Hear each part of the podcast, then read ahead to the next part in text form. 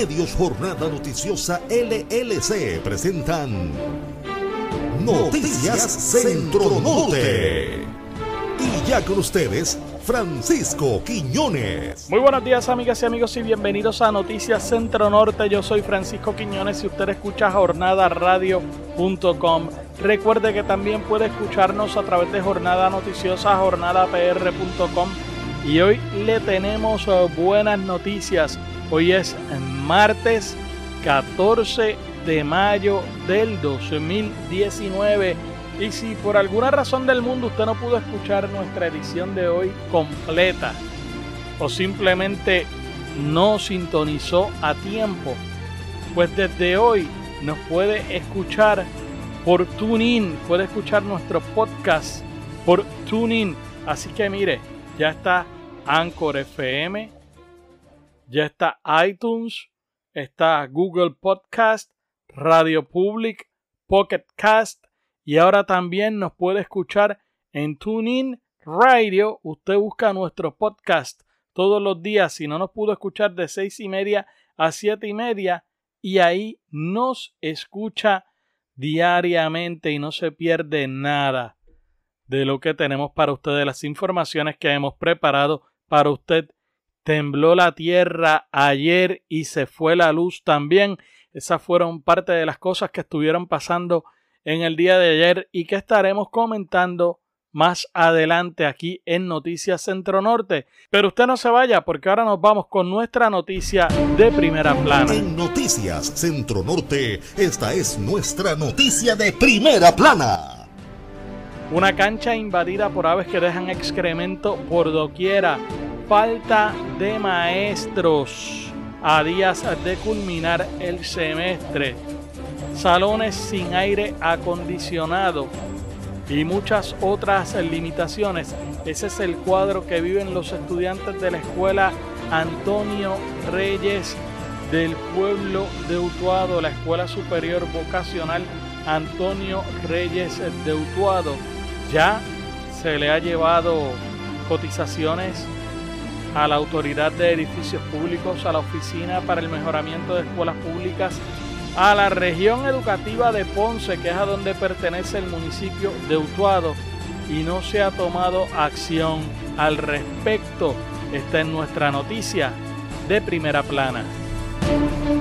Estos son los titulares más calientes ahora en Noticias Centro Norte. Denuncian estado de abandono de instalaciones deportivas y hasta la falta de maestros a solo días para que culmine el semestre en Escuela de Utuado.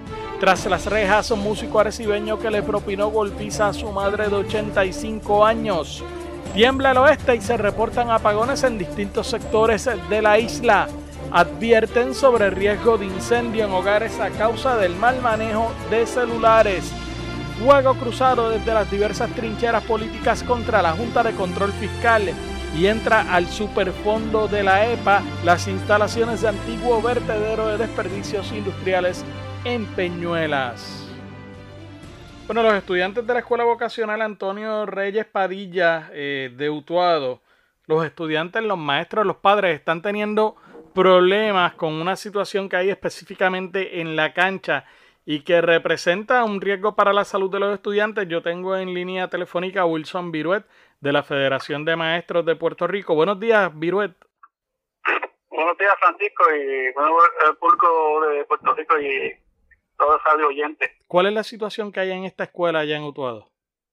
No, la situación que tenemos en la escuela es cuestión al área de la cancha, en la escuela que allí se hacen actividades, graduaciones, se hacen actividades de la, de la comunidad eh, después, después de pasó el huracán María, esa cancha fue utilizada para darle este este almuerzo y comida a toda la gente de Utuado y, y darle este provisiones y todo eso. Este, la Guardia Nacional la utilizó y, y, se apoderaron de la cancha para dar este, provisiones y todo eso a la gente de Utuado. Y después de, después de haber pasado el huracán, pues estas aves, los changos, al no tener este su hábitat, pues han llegado y se han apoderado de la cancha. Eso ha sido una invasión, pero que digo, eso ha sido su hábitat. Este, salen en la mañana eh, durante el día y llegan durante la tarde. Los, los, dos consejos que hay en, la escuela este, limpian, este, pasan, mapean, este, meten a manga, han comprado máquinas de presión, pero limpian en la tarde, al otro día cuando llegan, lo, la misma problemática, y eso lleva para un año. ¿Y la, la cancha es una cancha bajo techo? La cancha es una cancha bajo techo, exactamente, eso es así. Y al re... Eh, hay dos salones adicionales que son dos salones de educación física que los, dos maestros que utilizan para darle clases y dar clases a los estudiantes de la escuela, tanto de educación especial y matrícula regular. Y, la, y es como algunas canchas que yo he visto que están haciendo las más modernas que le ponen como un atrio en la parte de arriba sobre el techo de los salones. Eso es así, sí. Este, una, una escuela de las más modernas que he visto aquí mutuado tiene una pista de atlética de 200 metros, este, una facilidad de unos salones estupendos. Este, también estamos teniendo problemas con los eh, aire acondicionados en los salones de clase.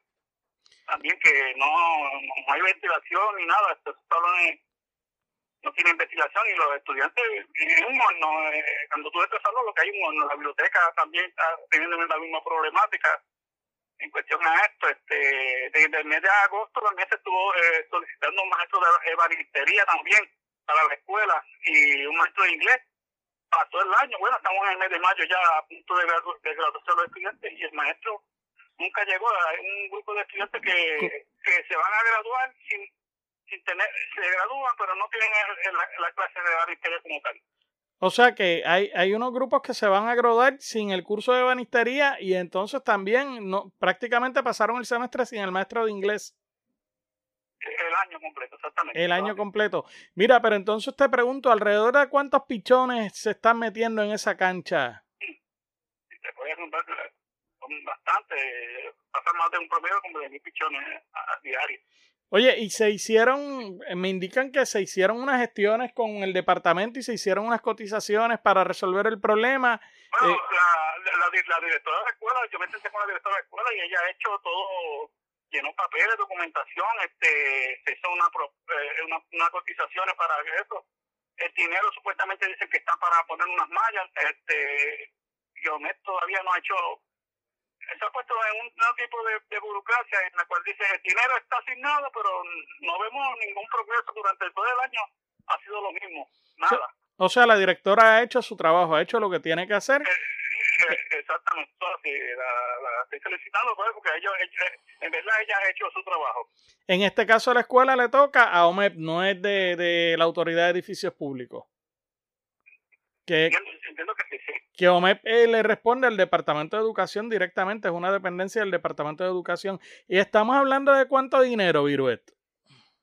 Pues de, como de unos 80 mil a 90 mil dólares.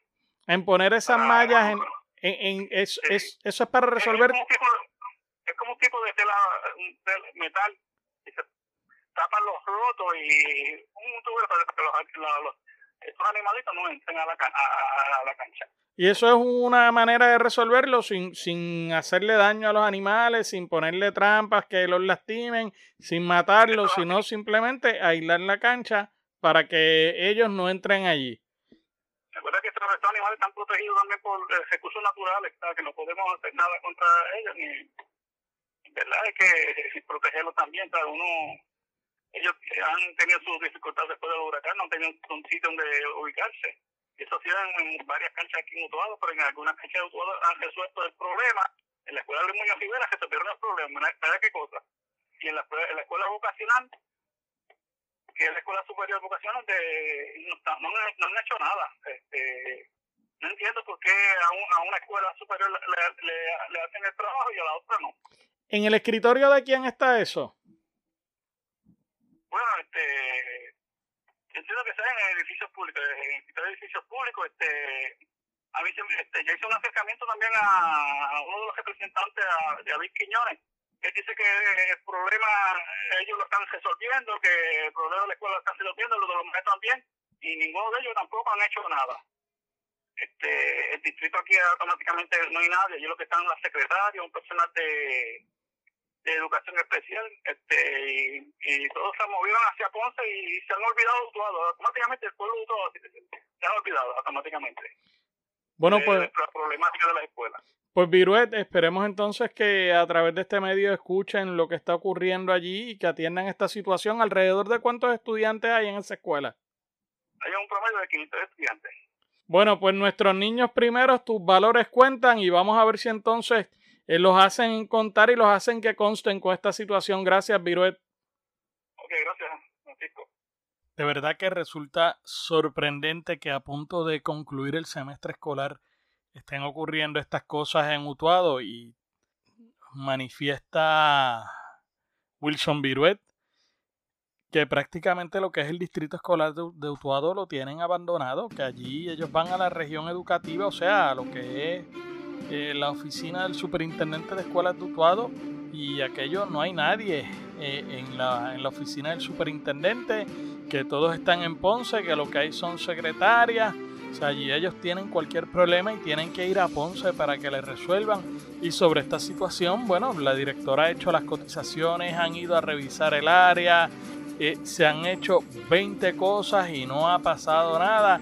Y ahora están diciendo que supuestamente cuesta 80 mil dólares y que ponerle mallas a la cancha para evitar que los changos, que son miles, se metan allí y, y pues que se pueda dar las clases de educación física como Dios manda. Así que nada, estos muchachos entonces se van a graduar sin el curso de educación física y también sin el curso de banistería. ¡Qué barbaridad! Hacemos la pausa y regresamos en breve con más en Noticias Centro Norte. Te vayas, que las noticias continúan en breve en Noticias Centro Norte.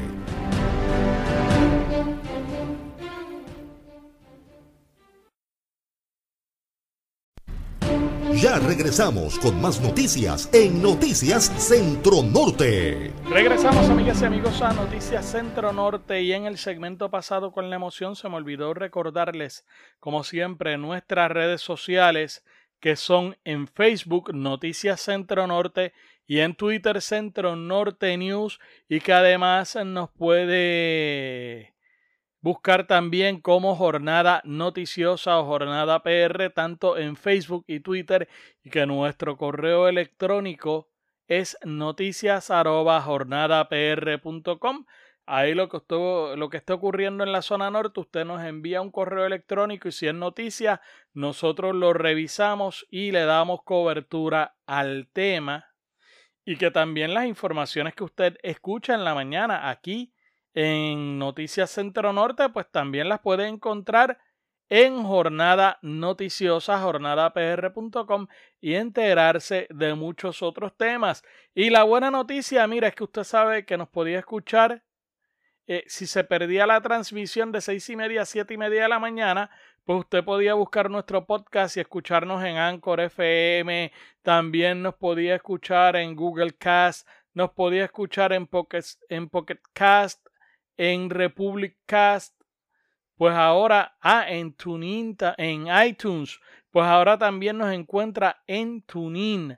Así que otro más que se une eh, a la gran familia de Noticias Centro Norte. Ahora nuestro podcast lo encuentra en Tuning Radio. Así que no tiene excusa. Si no se levantó a las seis y media o estaba ocupado haciendo otra cosa y no nos pudo escuchar, no hay excusa para no escucharnos durante el día y también puede mantenerse en la sintonía de Jornada Radio.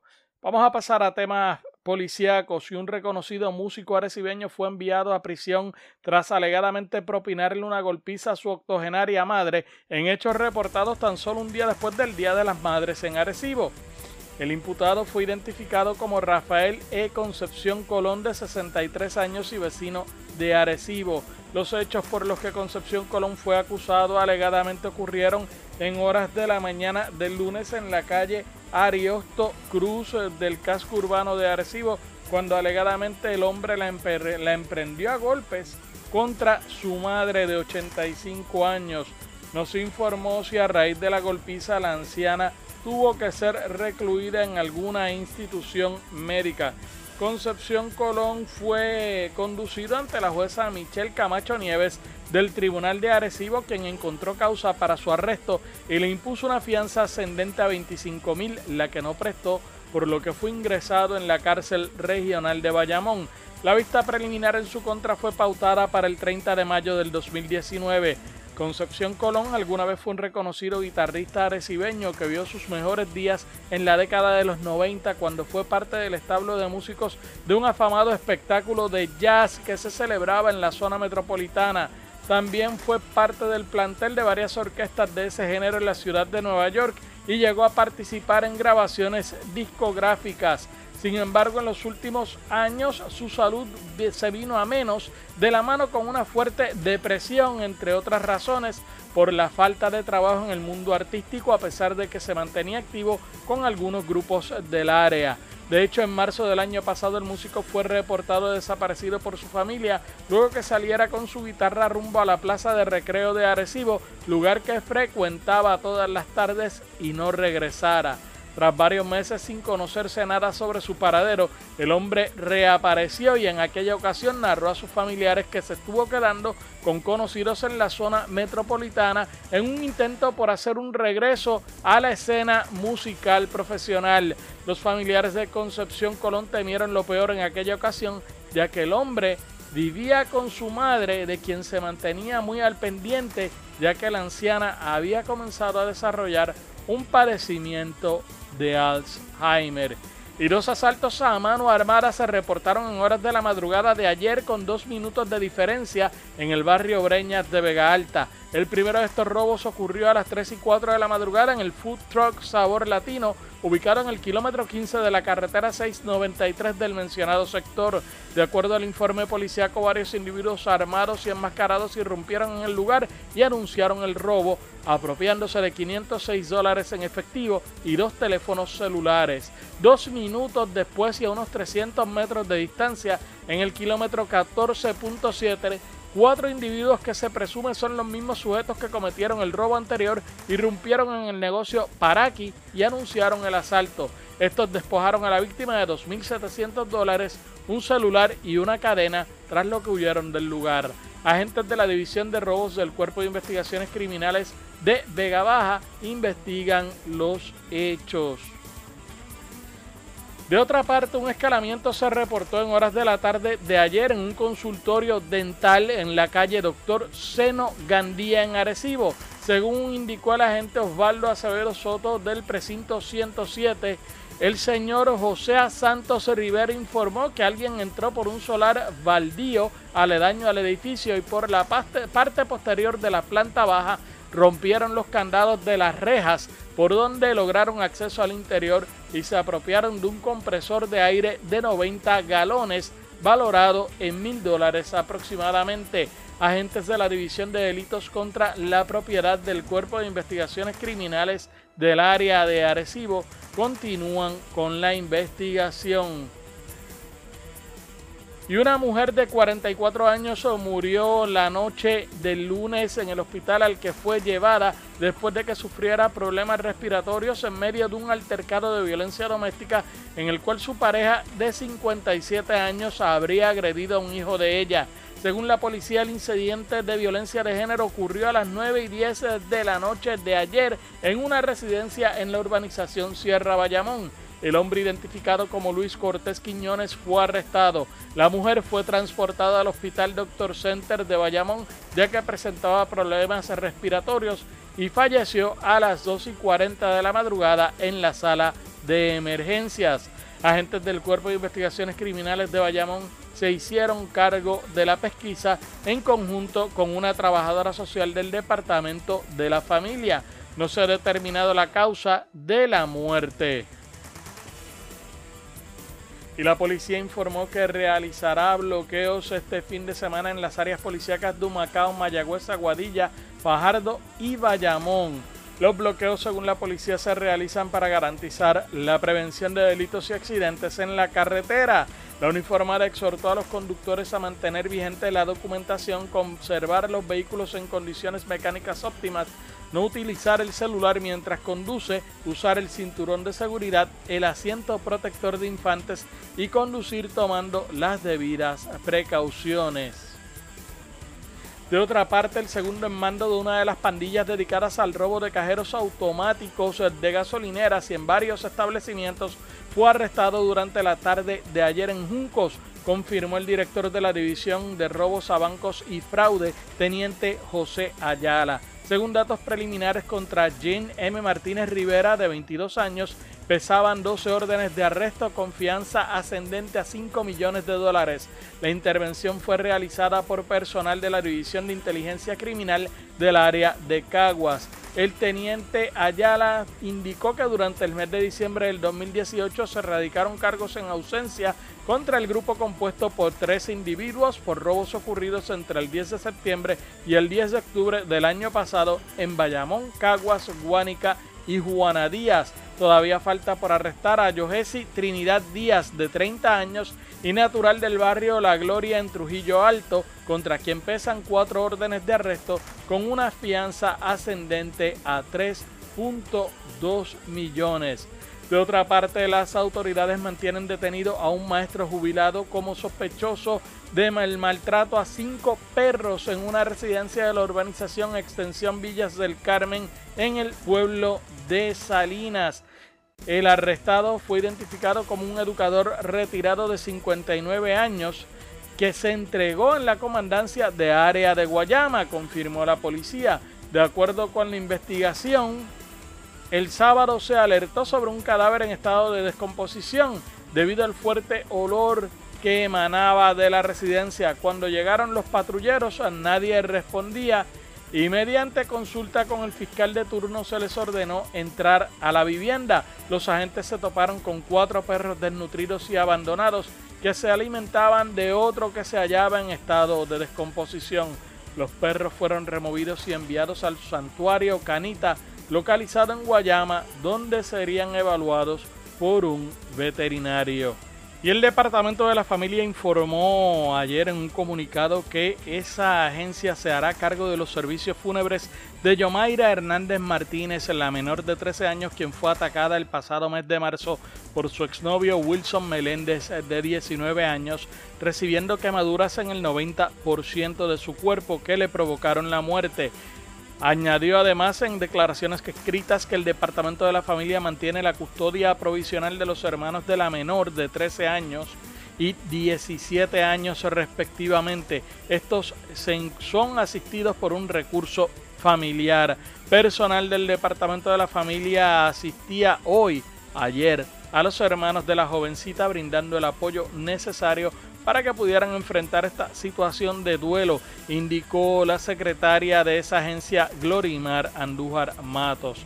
La funcionaria aseguró que los profesionales de trabajo social que tienen a su cargo este caso continuarán con el, fiel, con el fiel cumplimiento del plan de servicios que tiene la familia. Nuestra función primaria es proveerles los recursos para su recuperación y continuar evaluando sus destrezas protectoras y de crianza. Es una situación sumamente difícil para esta familia y al enfrentar esta pérdida queremos asegurarnos que tienen los apoyos necesarios, tanto familiares como profesionales. Bueno, y secretaria, además de la función primaria, tienen una función administrativa también. El Departamento de la Familia tiene que investigar quiénes fueron los trabajadores sociales que fueron a ese hogar hace un año atrás y por qué decidieron no intervenir a pesar de que se les había dado información de que había una menor que mantenía una relación sentimental prácticamente marital con un adulto. Así que esa investigación el Departamento de la Familia tiene el deber de hacerla y tiene el deber de tomar acción contra esas personas si cometieron omisiones en su deber y el pueblo tiene derecho a saberlo. Hacemos la pausa y regresamos en breve con más en Noticias Centro Norte. No te vayas, que las noticias continúan en breve en Noticias Centro Norte.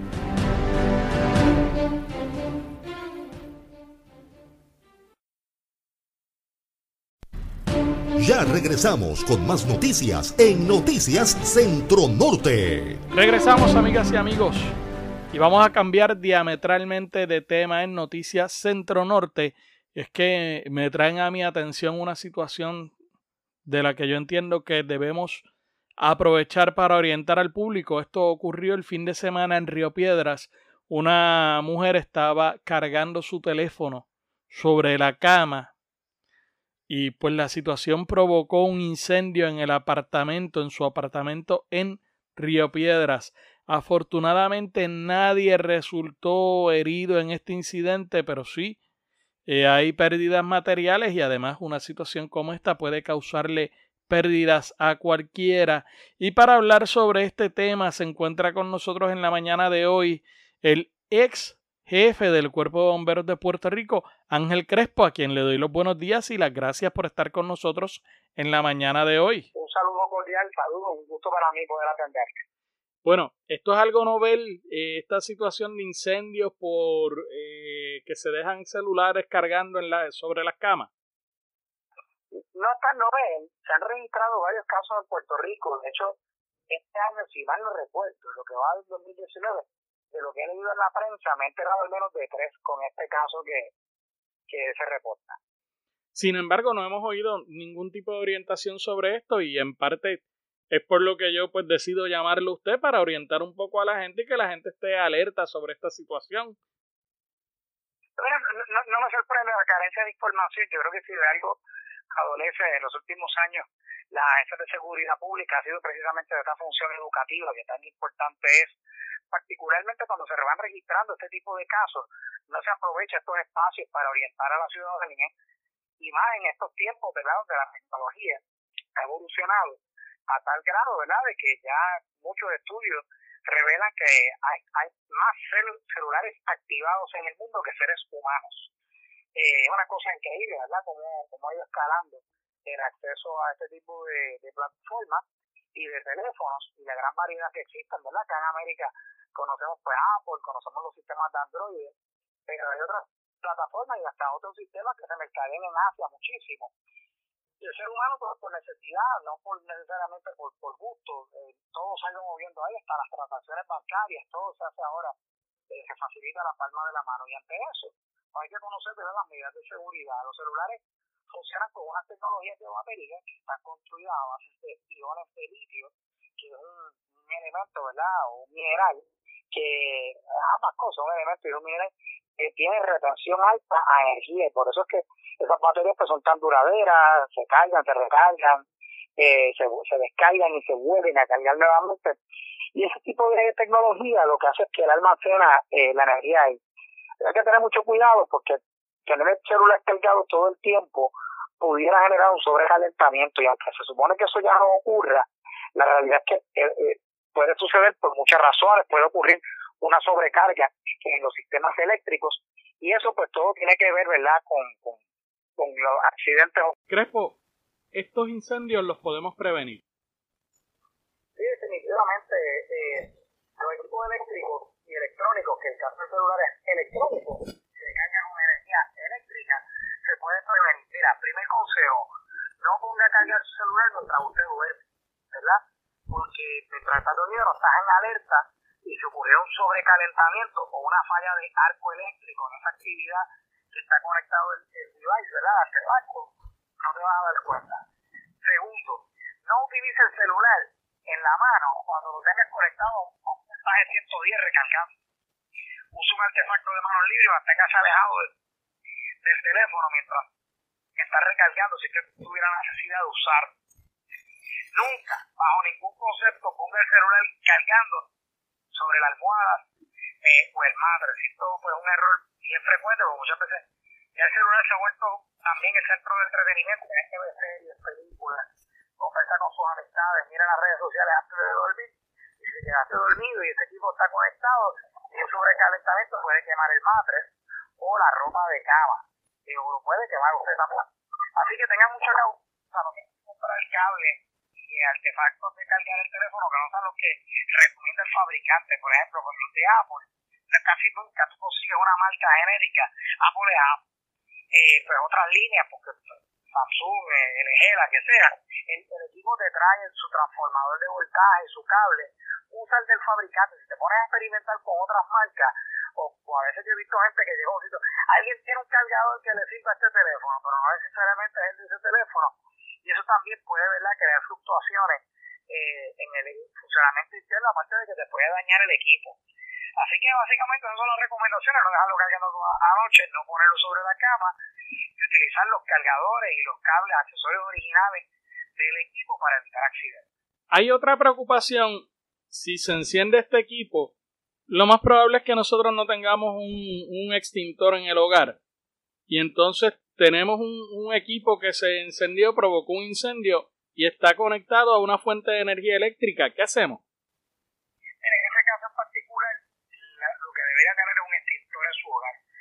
Un extintor de polvo químico seco, a veces, dependiendo del tamaño que compra, puede fluctuar entre 25 o 30 dólares. Lo venden a veces hasta en tiendas por departamento. Si usted está interviniendo con una situación de un incendio donde eh, está conectado al circuito del mecanismo eléctrico de la casa, pues no utilice agua, utilice un extintor que sí es el, el recurso, del equipo adecuado, que no produciría energía hacia. ¿Cuánto me debe durar un extintor? Si, si tengo la suerte que no lo tuve que usar, ¿cuánto me debe durar un extintor en el hogar? Mira, un extintor a veces por un único eh, cada año hay que hacer un servicio de revisar. Pero un extintor sin hacer una inspección mayor puede durar hasta 5 años. Un extintor con válvula de metal a los 5 años se le puede hacer un servicio con una compañía acreditada, ¿verdad? Que tenga licencia para hacer este trabajo. Y tú le puedes hacer hasta por revisiones la médico te puede durar hasta 20 años, 18 años. Ya después de eso, pues, el extintor para probar su integridad física hay que hacer una prueba hidrostática al tanque y eso pues cuesta más que el extintor. Pero un extintor te puede durar hasta 10, 15 años fácilmente que lo ves. Bueno, Crespo, le agradezco mucho que haya estado con nosotros en la mañana de hoy. Tenemos que volver a hablar más adelante porque ya está por ahí cerca la temporada de huracanes, así que estaremos hablando con usted en un par de semanas. Que para mí es un gusto dirigir de Puerto Rico y bueno a través de sus ondas. Así que gracias por abrir su micrófono. Vamos a pasar a otros temas y vamos a entrar al asunto político nacional. Y ustedes saben que sigue causando controversia las medidas anunciadas por la Junta de Control Fiscal. Esto luego de que el gobierno presentara el plan fiscal y de hecho eh, el gobernador Ricardo Rosselló reaccionó a la objeción de la Junta sobre el plan sometido por el gobierno y de hecho dijo, dijo que ellos sabían que la Junta iba a devolverles el plan fiscal porque tienen una diferencia de política pública con la Junta y que en esos aspectos no van a transar. Mira, nosotros sabíamos que la Junta iba a enviar una notificación de violación, porque nosotros tenemos distintos puntos de vista de política pública, lo han hecho siempre. Y cuando hablas de los planes fiscales, ¿cuáles los planes fiscales? Ya este proceso ha pasado en un sinnúmero de ocasiones y en todo han hecho proyecciones y en todas sus proyecciones han estado mal. Eh, nosotros vamos a someter un presupuesto que va acorde con la política pública que nosotros queremos establecer para Puerto Rico. Que sea responsablemente fiscal, por supuesto que sí, pero que cumpla con los eh, objetivos que hemos trazado, que cumpla con la, con la ley. Y al igual que han hecho en el pasado, han sometido estas cartas de, de violación eh, porque, por ejemplo, asuntos de política pública que nosotros no vamos a transar, esto, eh, asuntos como pago de pensiones, asuntos como eh, pagos, ¿verdad? ya bien sea en la forma de bono de Navidad o de otra índole hacia los servidores públicos, pues no, simplemente no se va a transar. Por supuesto, hay otras áreas donde con mucho gusto nosotros podemos trabajar, como lo hemos hecho en en, otros momentos eh, para poder ver de dónde es que se sacan los recursos. Es parte de nuestro trabajo, seguiremos haciendo ese trabajo, pero de que es una sorpresa, no lo es, eh, porque eh, siempre ha sido así. Por su parte, el senador independentista Juan Dalmao catalogó la postura asumida por la Junta como una ofensiva imperialista contra el pueblo de Puerto Rico. Si fuéramos a titular lo ocurrido durante pasados días, ante la resistencia de un país que repudia la Junta de Control Fiscal, el imperio contraataca. Aquí ha habido, desde que la Junta de Control Fiscal inició, la andanada de medidas penalizantes, confiscatorias contra el pueblo de Puerto Rico, la clase asalariada, la clase media, los sectores trabajadores del país. El país ha mostrado resistencia, repudio. Hace un año, aquí en este Senado nos encontrábamos precisamente denunciando la intención de eliminar las protecciones de la ley 80 en el sector privado porque no había justificación alguna. Y un año después nos encontramos con las mismas amenazas y con los mismos abusos. El 11 de mayo de 2019 la Junta de Control Fiscal le escribe al gobernador notificándole que la propuesta presupuestaria de su administración no cumple con el plan fiscal de la Junta y que ha sido rechazada. Se encamina la Junta nuevamente a imponer un presupuesto a base de su plan fiscal que incluye, entre otros elementos, la eliminación del llamado bono de Navidad, que como sabemos no es un bono, es un complemento salarial para las clases empobrecidas en Puerto Rico. En segundo lugar, una disminución del 10% de las pensiones que le aplicaría al 64% de los pensionados en Puerto Rico. De otra parte, el subdirector del Caribe de la Agencia Federal de Protección Ambiental, José Font, anunció que los terrenos donde ubica el antiguo lugar de depósito de desperdicios industriales peligrosos, conocido como Proteco en Peñuelas, fue acogido en la lista de prioridades del Superfondo para su descontaminación. Queremos informarles que el lugar conocido como Proteco eh, será incluido en la lista de prioridad nacional la EPA añade estos lugares en la lista de, eh, la lista prioridad de nacional para tener las herramientas que necesitamos para poder manejar la contaminación y los riesgos que estos lugares representan a la salud pública y el medio ambiente. La lista de prioridad nacional incluye aquellos lugares en la nación americana, incluyendo sus territorios, que han sido, que están contaminados seriamente y que representan un riesgo a la salud pública y el medio ambiente.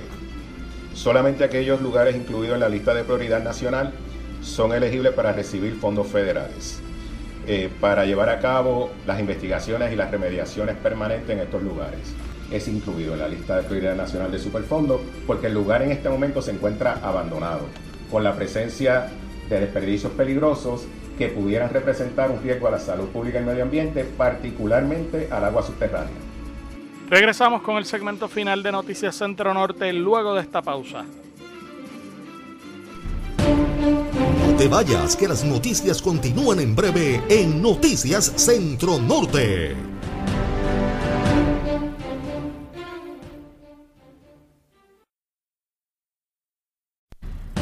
Ya regresamos con más noticias en Noticias Centro Norte. Regresamos amigas y amigos a Noticias Centro Norte y varios apagones se reportaron durante el día de ayer en periodos de hasta dos horas en distintos puntos de la isla. Esto debido a una alegada insuficiencia en la producción de electricidad causada por averías reportadas en varias unidades de generación de las centrales Costa Sur de Guayanilla y Palo Seco de Toa Baja. Qué bueno que se dignaron en informar algo de esto la Autoridad de Energía Eléctrica porque ya van alrededor de dos semanas que se están reportando apagones todos los días y no habían dicho absolutamente nada. Tienen las cuentas de oficiales de redes sociales para otras cosas y para hablar de asuntos que no tienen que ver con, con energía eléctrica como el espayatón y esas cosas, pero no para hablarnos de lo que está pasando. El ingeniero Daniel Hernández, director de generación de la Autoridad de Energía Eléctrica, explicaron que las averías activaron cerca de las 6 de la tarde un relevo de carga automático para proteger al resto de la red eléctrica de un colapso total. Los apagones afectaron sectores alrededor de todo Puerto Rico, razón por la que el funcionario no mencionó municipios específicos. Hernández añadió que las reparaciones se extendieron hasta poco antes de las 10 de la noche pero la cuenta oficial de Twitter de la Autoridad de Energía Eléctrica informó que el servicio podría regresar a la normalidad a eso de la medianoche. De acuerdo con la Autoridad de Energía Eléctrica, las reparaciones en la unidad 6 de la Central Costa Sur se completaron a eso de las 8 y 30 de la noche, por lo que de no surgir inconvenientes, el servicio debió haber regresado a la normalidad anoche mismo. Y esto es ahora que todavía es pública la Autoridad de Energía Eléctrica. ¿Qué pasará cuando este sistema pase a manos privadas? Vamos a hablar de esto, de este tema.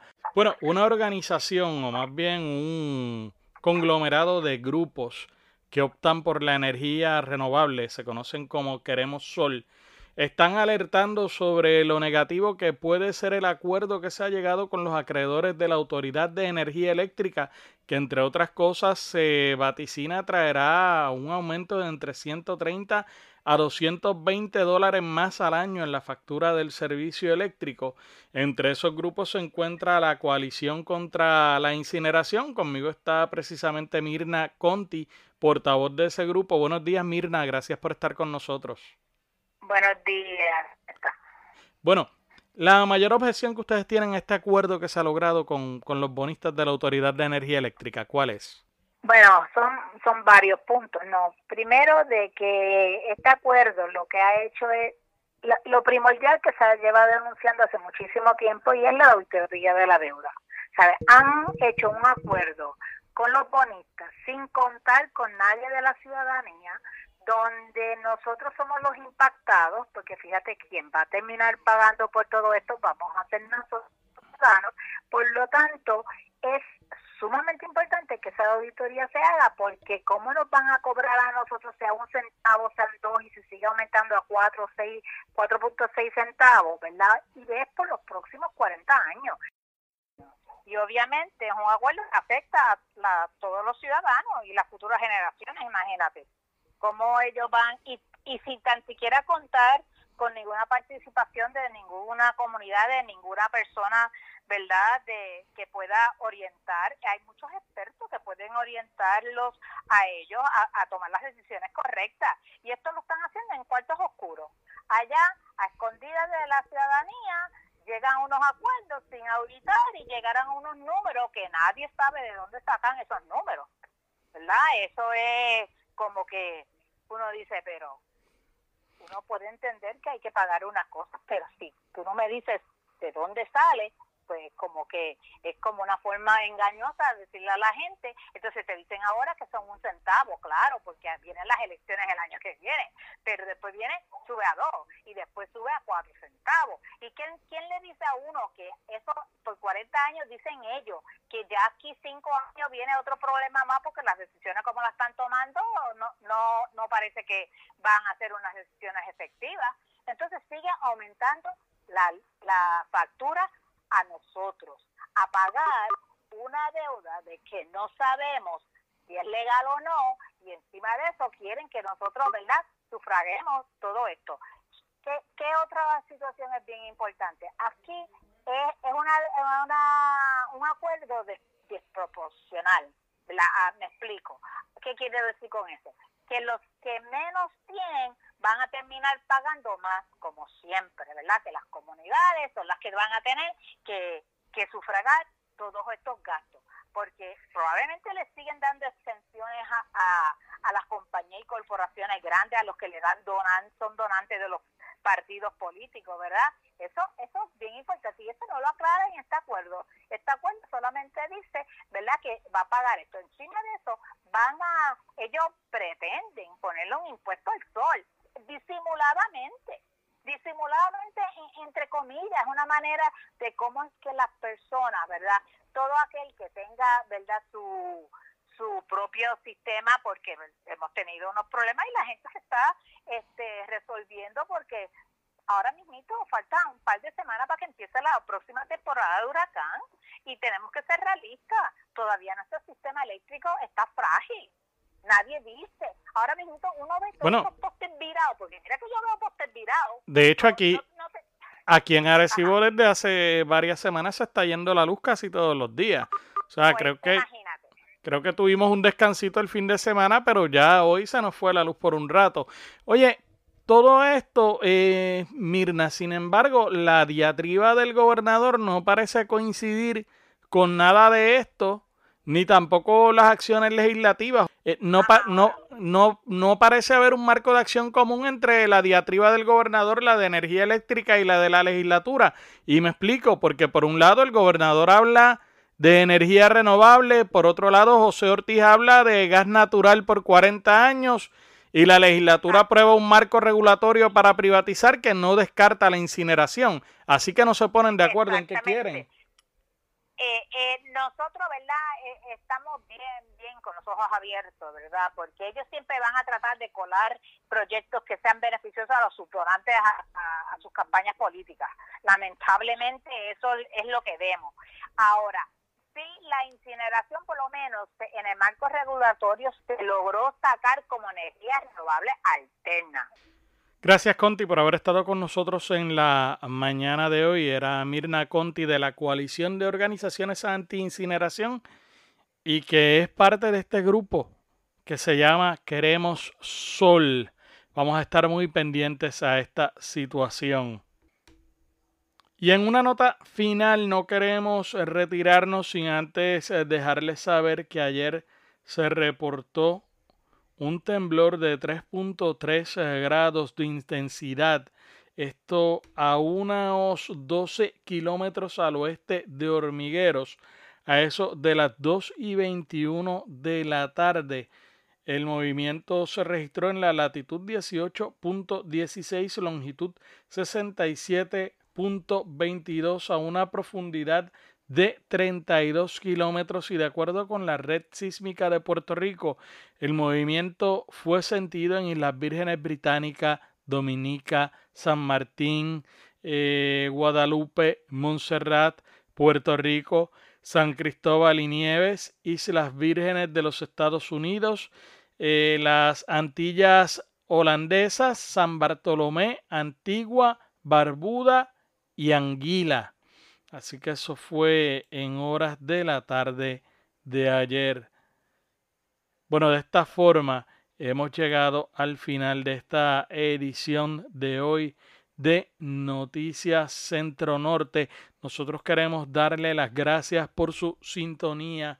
Recuerde que usted nos escucha a través de jornadaradio.com y a través de jornada noticiosa jornadapr.com y que puede buscar como siempre nuestro podcast en Anchor FM y también además de en Anchor FM lo encuentra en distintas aplicaciones tales como iTunes, TuneIn, también lo consigue en Google Cast, en Pocket Cast, en Republic Cast.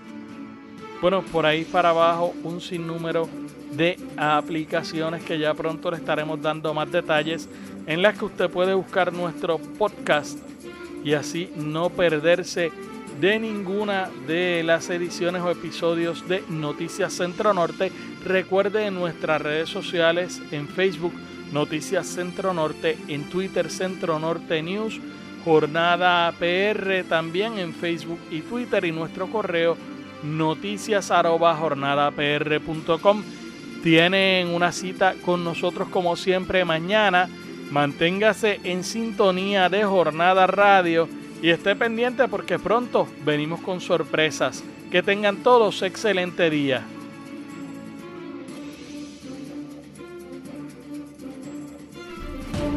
Para mantenerte al tanto de todas las noticias que escuchas en Noticias Centro Norte y en otras informaciones, visita Jornada Noticiosa, nuestra dirección de internet jornadapr.com, el diario digital que te mantiene informado de todo lo que ocurre en el centro y el norte del país.